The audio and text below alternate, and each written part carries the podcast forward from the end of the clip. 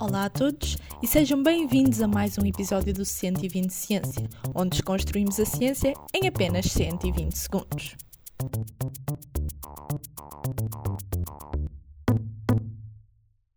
Mais de 25% dos enfermeiros de emergência e cuidados intensivos são viciados no trabalho.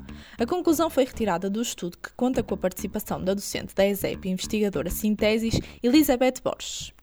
O artigo teve como objetivo perceber a prevalência do vício no trabalho, bem como a relação entre a interação trabalho-família nos enfermeiros que trabalham na emergência e nos cuidados intensivos.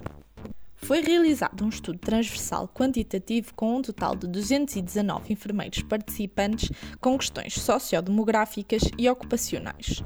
Os dados foram recolhidos em Espanha entre junho e setembro de 2019. Os resultados mostram que o vício no trabalho foi prevalente em 28,3% dos participantes. Foi também estabelecida uma ligação entre o vício no trabalho e a interação trabalho-casa. O estudo também conectou o stress no trabalho ao vício no trabalho. Na dimensão trabalhar excessivamente, as enfermeiras apresentaram valores médios significativamente maiores do que os homens.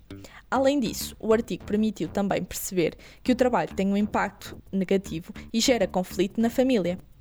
Assim, dadas as responsabilidades vitais que os enfermeiros de emergência e cuidados intensivos desempenham no sistema de saúde, os resultados sugerem que os tratamentos de saúde ocupacional devem ser usados para identificar os perfis de trabalho que estão particularmente em risco.